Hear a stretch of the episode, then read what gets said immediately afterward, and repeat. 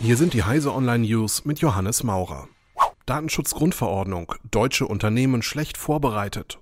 Obwohl die neue Datenschutzgrundverordnung in fünf Wochen in Kraft tritt, ist nur eine Minderheit der deutschen Unternehmen auf die neuen Datenschutzregeln vorbereitet.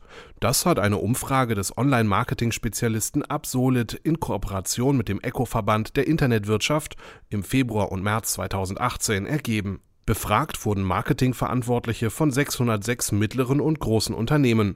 Dabei zeigte sich, dass gut ein Viertel der befragten Firmen noch gar nicht mit der Anpassung der eigenen Prozesse an die neuen Richtlinien begonnen hat. Motorola stellt neue Moto G6-Familie vor. Die Lenovo-Tochter Motorola hat am Donnerstag in Brasilien drei Mittelklasse-Smartphones der Moto G6-Familie vorgestellt. Zum Moto G6 gesellen sich das Moto G6 Plus mit größerem Display und das günstigere Moto G6 Play.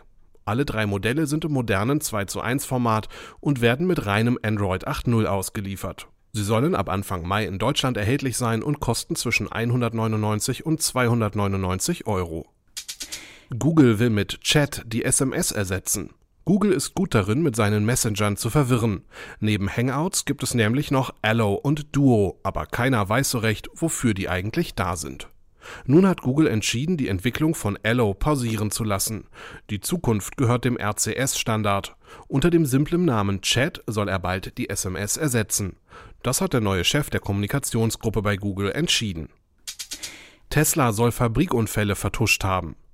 Der Elektroautohersteller Tesla soll in seinen obligatorischen Berichten über Unfälle und gesundheitliche Probleme, die in Zusammenhang mit seiner Produktion aufgetreten sind, mehrere Fälle verschwiegen haben.